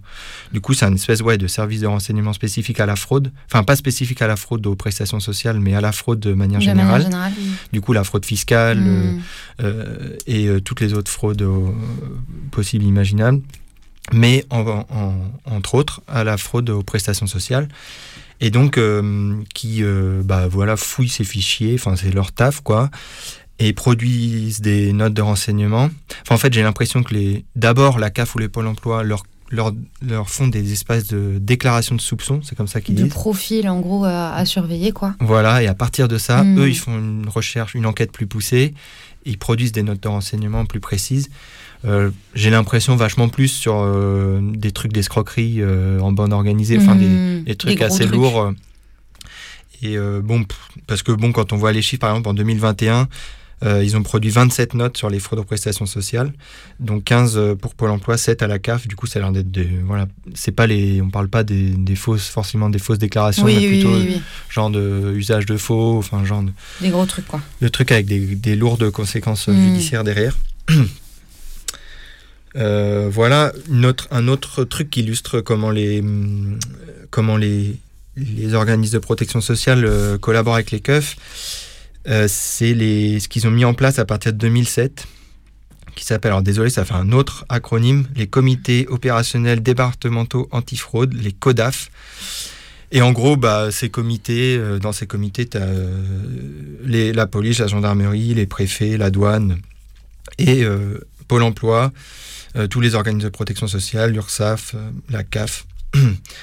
voilà, et en gros, bah, c'est juste. Euh, enfin, c'est un truc institutionnel pour. Hmm. Euh, qui s'échange plus d'informations. Et j'ai l'impression que pour aussi que les, les flics signalent, signalent les, des, des, potentiels fraudeurs au Pôle emploi et la CAF. Un autre chiffre que j'avais vu, c'était en 2020, il y avait genre 11% de dossiers qualifiés de fraude par la CAF, la CAF pardon, qui euh, l'ont été grâce à des signalements euh, de partenaires. Du coup, euh, je me suis imaginé que partenaires, c'était les flics et dans le cadre de ces fameux CODAF. Quoi. Mhm. Mais peut-être à vérifier. Hein. Bah, ça peut être, ouais, toutes les autres institutions, enfin, à la fois les, les, flics, à la fois. Là, tu as dit, c'est la CAF, c'est ça? Donc, ça peut être aussi Pôle emploi, ça peut être des bailleurs sociaux, ça peut être plein de gens, quoi. Ouais, tu voulais dire un truc, pile? Ouais, euh, des fois, ils encouragent aussi, par exemple, euh, les sages-femmes qui travaillent euh, pour le conseil général, par exemple, pour le conseil départemental, à signaler s'ils verraient des choses qui leur sembleraient. Enfin, de signaler des situations qui pourraient sembler des fraudes à la CAF, par exemple. Et bon, après, elles sont incitées à le faire, pas obligées, mais voilà. Ouais, y a... C'est peut-être des partenaires aussi. Hein. Ouais, ouais, il y a en gros euh, toutes les personnes qui travaillent de près ou de loin pour euh, des institutions, pour l'État, etc., sont incitées à, vérifier que les gens euh, ne touchent pas des allocs alors que qu'ils ne le méritent pas. Quoi, c'est genre, c'est un, c'est une mission que que l'État et, et, ses fonctionnaires se donnent, quoi.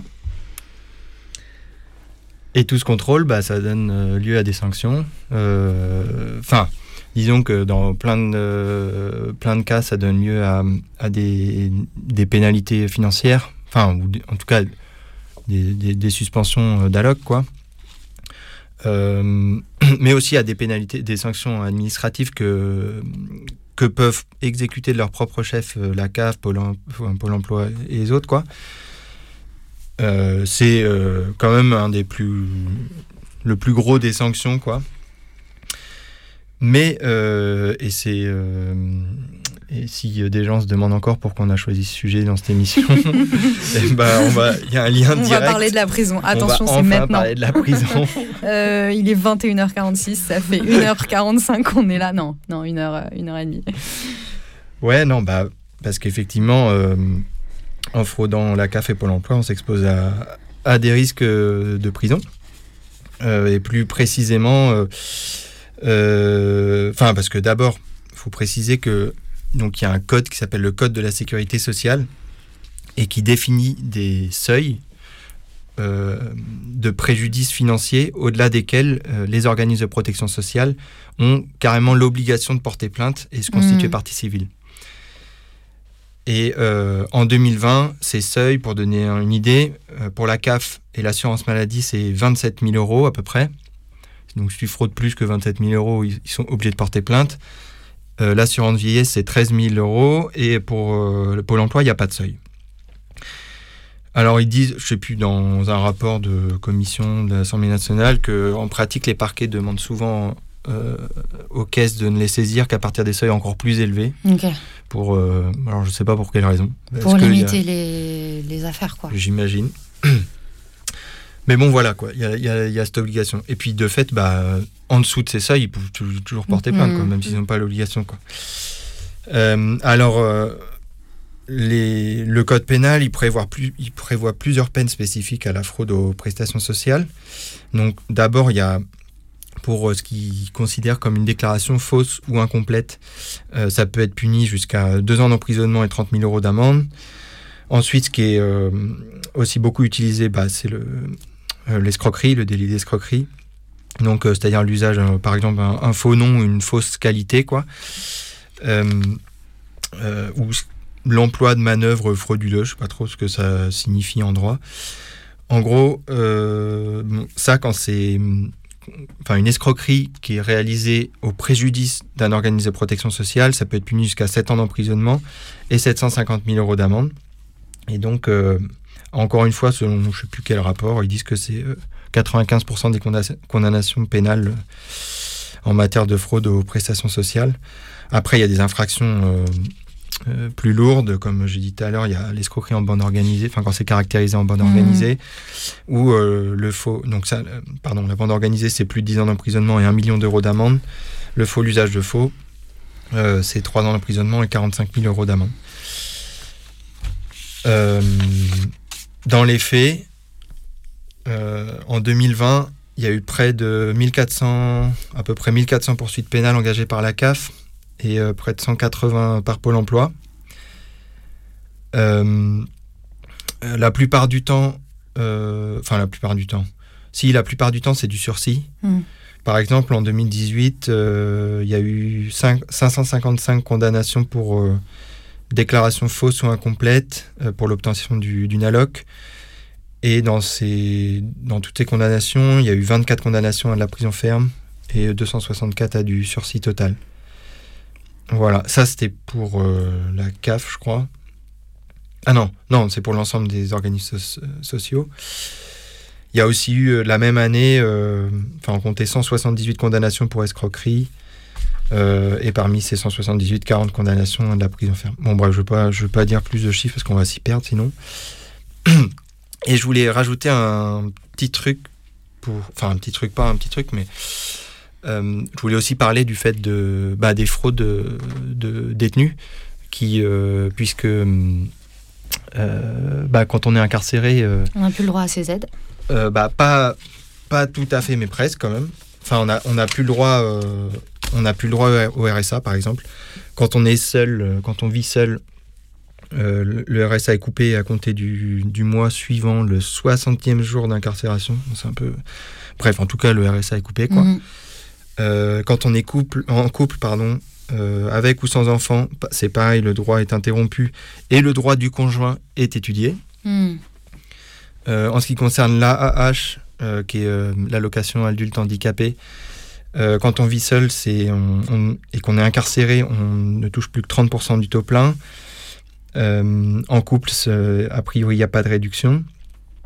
Et, euh, et, voilà. Et bon, en ce qui concerne les APL, euh, si tu gardes ton logement dehors, euh, ton droit est maintenu un an, mais au bout d'un an, hmm. tu n'as plus d'APL.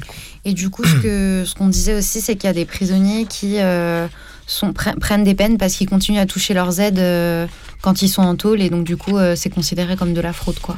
Ouais. Ils déclarent pas le fait qu'ils sont en tôle, et donc du coup, il, voilà, il y a quelques cas de, de prisonniers qui prennent, dont la peine est rallongée euh, parce qu'ils ont fraudé euh, les allocs, quoi.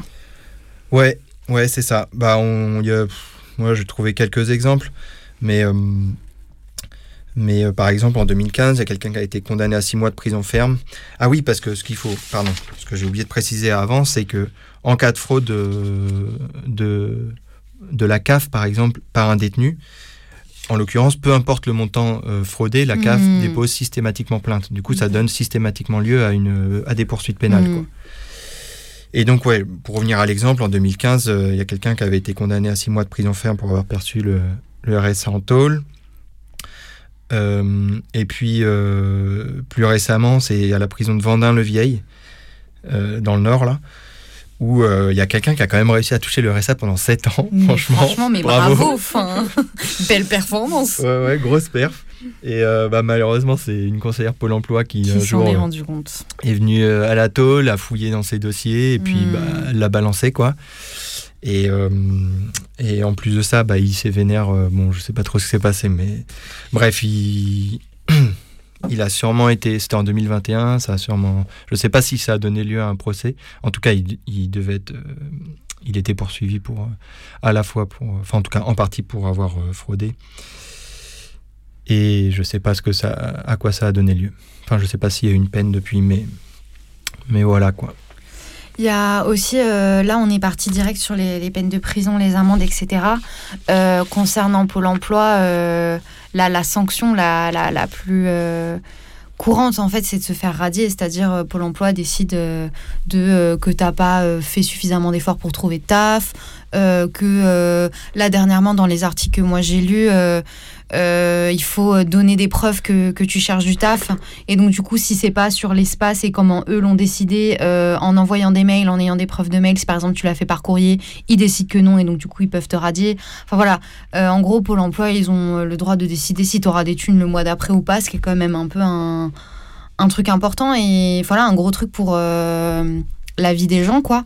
Et voilà, c'est les, les, les, conseillers Pôle emploi sont un peu, euh, voilà, ils décident, euh, ils ont un droit de sanction euh, sur, sur toi, si sur tu touches tes allocs ou pas, et, et à quelles conditions, quoi.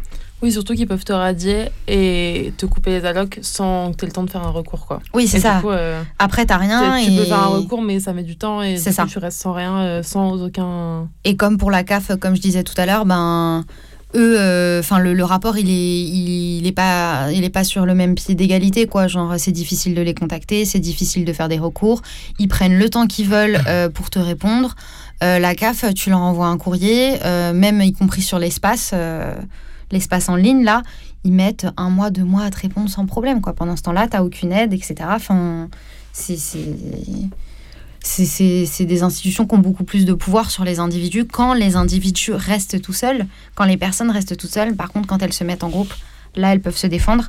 Et c'est de ça dont on va parler. Euh, après, euh, merci, bam, bam, bam, drop the mic. Euh, mais c'est ça dont on va parler après avoir écouté American Pie de Sheer Diamond.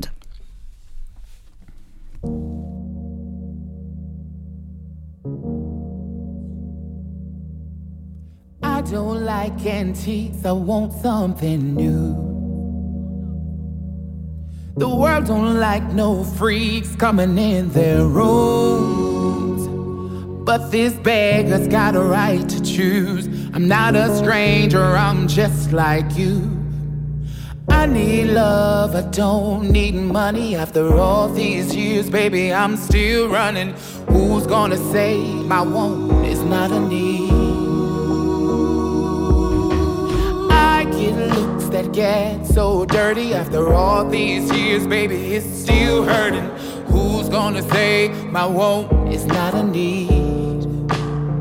Just want my piece of the American pie. Got your slice, where is mine? Lick my fingers on this thing called life. Just a piece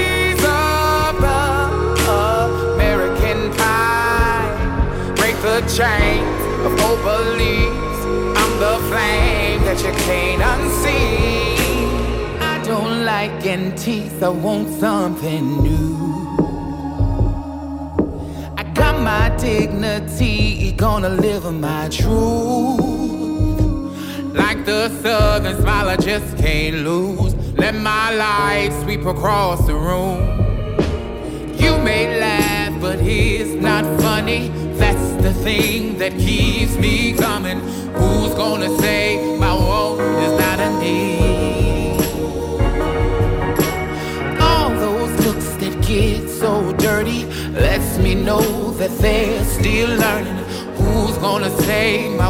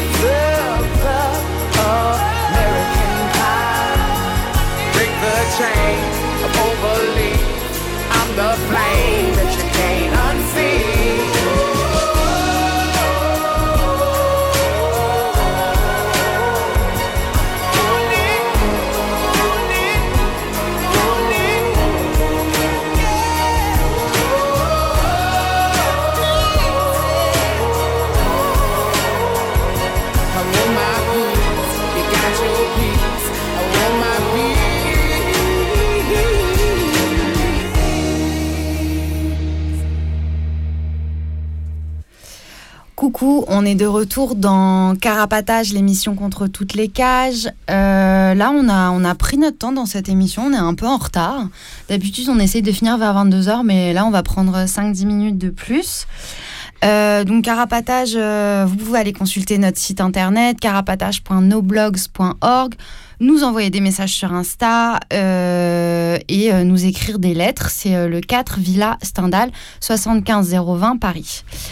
Euh, là, euh, on a. euh, Il y a une personne qui, qui, qui, qui s'amuse à nous appeler pour nous, nous ennuyer en numéro inconnu et nous dire des trucs désagréables au téléphone. C'est c'est pas la peine. Genre, en inconnu, on ne décroche pas. Là, on est tranquille, on est en train de faire notre émission. C'est pas la peine de nous, cacher, de nous gâcher la vie. Donc, arrête de nous appeler, s'il te plaît. Euh, voilà. Euh, pour la, fin de cette émission, euh, on voulait parler un peu de comment échanger quelques combines, quelles sont les ressources qu'on avait à partager sur ça et comment retrouver de la joie par, rapport à, par rapport à tout ça. Parce qu'en fait, parfois, être au chômage ou au RSA, c'est une mauvaise nouvelle ou une énorme galère. Et parfois, c'est une occasion d'échapper à l'obligation de travailler pour un temps et faire un peu ce qu'on a envie de, euh, de, de sa vie et de son temps. Parfois, c'est un peu les deux. Et donc, euh, dans tous les cas, ce qu'on qu'on disait juste avant la musique, euh, c'est que... L'important, c'est de ne pas rester seul et de s'entourer de personnes avec qui on peut échanger et voilà, échanger des infos, échanger des combines sur comment faire. On va parler de- de quatre trucs vis-à-vis de ça. La première, c'est euh, le bureau de désertion de l'emploi. Euh, manuel non exhaustif de débrouille individuelle et collective contre la société capitaliste, qui est sorti en 2022. Et en fait, c'est une longue brochure euh, qui explique un peu comment fonctionnent les différentes institutions, dans laquelle on a pioché des trucs pour préparer l'émission de ce soir, euh, voilà, des, des différentes techniques de débrouille, etc., qu'on peut trouver sur Info Kiosque et dont on mettra le lien ainsi que toutes les références dont on a parlé ce soir sur notre blog. Euh, Voilà, donc la brochure du bureau de désertion de l'emploi euh, qui est sortie euh, là récemment. Donc les infos sont assez actuelles et c'est aussi ça qui est cool. Avec euh, voilà, des, des analyses de qu'est-ce que le travail, pourquoi on travaille, pourquoi on est forcé à travailler, pourquoi le travail c'est de la merde, etc. Donc c'est une assez cool lecture. Euh, le, deuxième, euh, la deuxième initiative, hein, qui est en fait un collectif, euh, on en a déjà parlé plus tôt dans l'émission, c'est Stop Control, qui organise une riposte collective contre Pôle emploi et la CAF, et donc particulièrement leur contrôle. Il y a déjà eu deux AG en février et en mars 2022 à la Bourse du Travail de Paris. Et en gros, euh, voilà, c'est un collectif qui s'organise pour faire des recours en cas de radiation abusive et qui, voilà, qui propose une organisation euh, collective. Il y a un contact, c'est stop.contrôle avec un s protonmail.com et un numéro de téléphone 06 09 66 56 20. mais on vous mettra toutes les infos nécessaires sur le blog. Et donc, du coup, c'est voilà, une initiative dans laquelle il y, y, a plusieurs organisations syndicales, la Quadrature du Net, et voilà, plusieurs euh, organisations euh, pour euh, se faire un, collectif de lutte contre les contrôles abusifs de Pôle emploi et de la CAF. Euh, oui, moi, dans les collectifs euh, qui, ont, qui existent, qui ont existé, euh, je vous parler un peu de. Enfin, rapidement des cafards de Montreuil. J'en ai parlé tout à l'heure pour la brochure. Et donc, c'est un collectif qui existe. C'est un collectif de chômeurs, chômeuses et précaires à Montreuil qui n'existe plus. Mais il y a toujours leur blog où on peut retrouver plein de choses sur leur blog. et notamment des récits de. Un de leurs moyens de lutte, c'était de, de, faire irruption dans des CAF, des pôles emploi, pour mettre pour débloquer euh, à plusieurs euh, des dossiers euh, pour, et pour mettre un peu la pression, la pression à la direction de, de, ces endroits pour faire avancer des dossiers. Donc voilà, toujours l'idée de ne pas rester isolé, aller à plusieurs dans des caves des pôles emploi. Et un autre. Juste sur, sur ça, ça me fait penser au fait qu'on a. C'est un autre truc sur lequel on était tombé en préparant l'émission, que euh, le, numérique et l'automatisation de, des procédures, en fait, ça, euh, c'est concomitant avec euh, la disparition des espaces physiques et des endroits où tu peux aller, où tu as un guichet, où tu peux t'adresser à quelqu'un, où tu peux te plaindre quand tu n'es pas d'accord avec ce qui se passe. Et en fait, du coup, ben, le numérique, justement, ça tend à empêcher et à faire disparaître les endroits où tu peux aller à plusieurs, foutre la pression, justement, comme au contrôleur dont on parlait tout à l'heure. Euh, et voilà, c'est aussi, aussi un des autres enjeux du numérique qui, enfin, empêche de lutter en fait. Oui, c'est ça. En fait, dans, les trucs dans, leur, dans leur récit de dans les caves des plans emploi, ils disaient qu'aussi un des objectifs c'était de rencontrer d'autres allocataires qui pouvaient être isolés et du coup pouvoir euh, créer du collectif euh, et plus rester isolés chacun face au, face au guichet de la CAF et de Pôle emploi. Et un autre truc dont on voulait vous parler de, de collectif qui s'organise, c'est une assemblée des chômeurs et des chômeuses qui se réunit tous les lundis à 11h au DOC euh, dans le 19e. Mhm. Et euh, voilà, et c'est euh, qui appelle à une réappropriation collective du chômage pour rompre avec l'isolement, s'échanger des astuces, de l'entraide. et voilà, il parlait se retrouver quoi. Ouais. Je crois que plus exactement, tu me dis si je me trompe, ça s'appelle coopérative du chaume du. Non, c'est ça le. Ouais, c'est ça. Coopérative du chaume du Paris Est. C'est juste pour euh, si ça intéresse des gens de retrouver. Donc la coopérative du chaume du Paris Est euh, tous les lundis à 11h, c'est tôt 11h hein, euh, la, coopérative du chaume du Paris Est. au doc donc voilà, c'est aussi à Paris et le, doc, ça s'écrit D-O-C. Voilà. DOC Ouais, DOC. Ouais, je crois que c'est ça. Pile, tu vas ajouter un truc? Oui, c'est au 34 rue du docteur Potin, le doc. Ah, ouais, ah, super. voilà. Ça. Super, voilà, l'adresse 34 rue du docteur Potin euh, dans, à Paris 19e. Euh, voilà à peu près ce qu'on avait envie de dire euh, pour cette première émission. on vous remettra toutes les infos qu'on a utilisées sur le blog et puis au maximum, genre kiffez vos vies et travaillez le moins possible quoi. Bah ouais, grave. Et puis, euh, et puis bah, n'hésitez pas à appeler euh, tous ceux qu'on aime et qui ont envie de participer euh, de près ou de loin à cette émission. À, soit notamment pour apporter des compléments parce que voilà. Ouais, parce qu'on est. On pourra faire encore deux émissions. on est encore là pendant la, la dernière pause musicale et le générique. Donc le, le, le, le numéro, c'est 01 43 71 89 40. Voilà pour nous. On se retrouve euh, dans deux semaines pour une émission qui sera sur quoi déjà? Sur. Attends, c'est ça. Sur le fiche. Non. Ah, sur, sur, le, fichage, euh, sur le fichage et sur les, empreintes, hein, c'est ça? Exactement. Plus ou moins, c'est ça. Sur la prise d'empreinte. Donc, ouais, c'est ça. Hein. plus ou moins, mais pile à la technique. Bon, c'est en préparation. Vous, pouvez écouter dans 15 jours, vous en saurez plus. Euh, voilà, ben, bon, bonne vie Bonne, euh, bonne, soirée. soirée déjà. ouais, bonne soirée. Salut.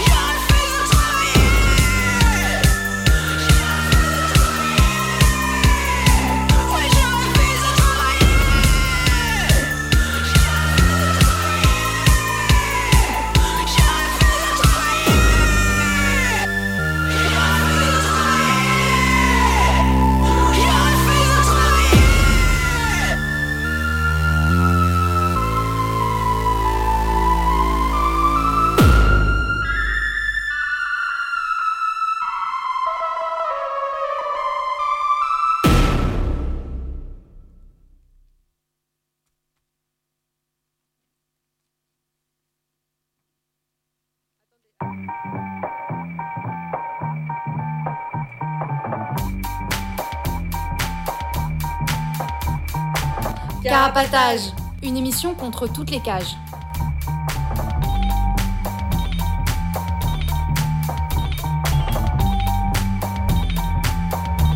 Carapatage, c'est une émission contre les prisons, la répression et le contrôle. À travers l'actualité de l'enfermement, mais aussi son histoire. En racontant les luttes à l'intérieur et à l'extérieur. En échangeant ce qu'on a vu, lu et entendu.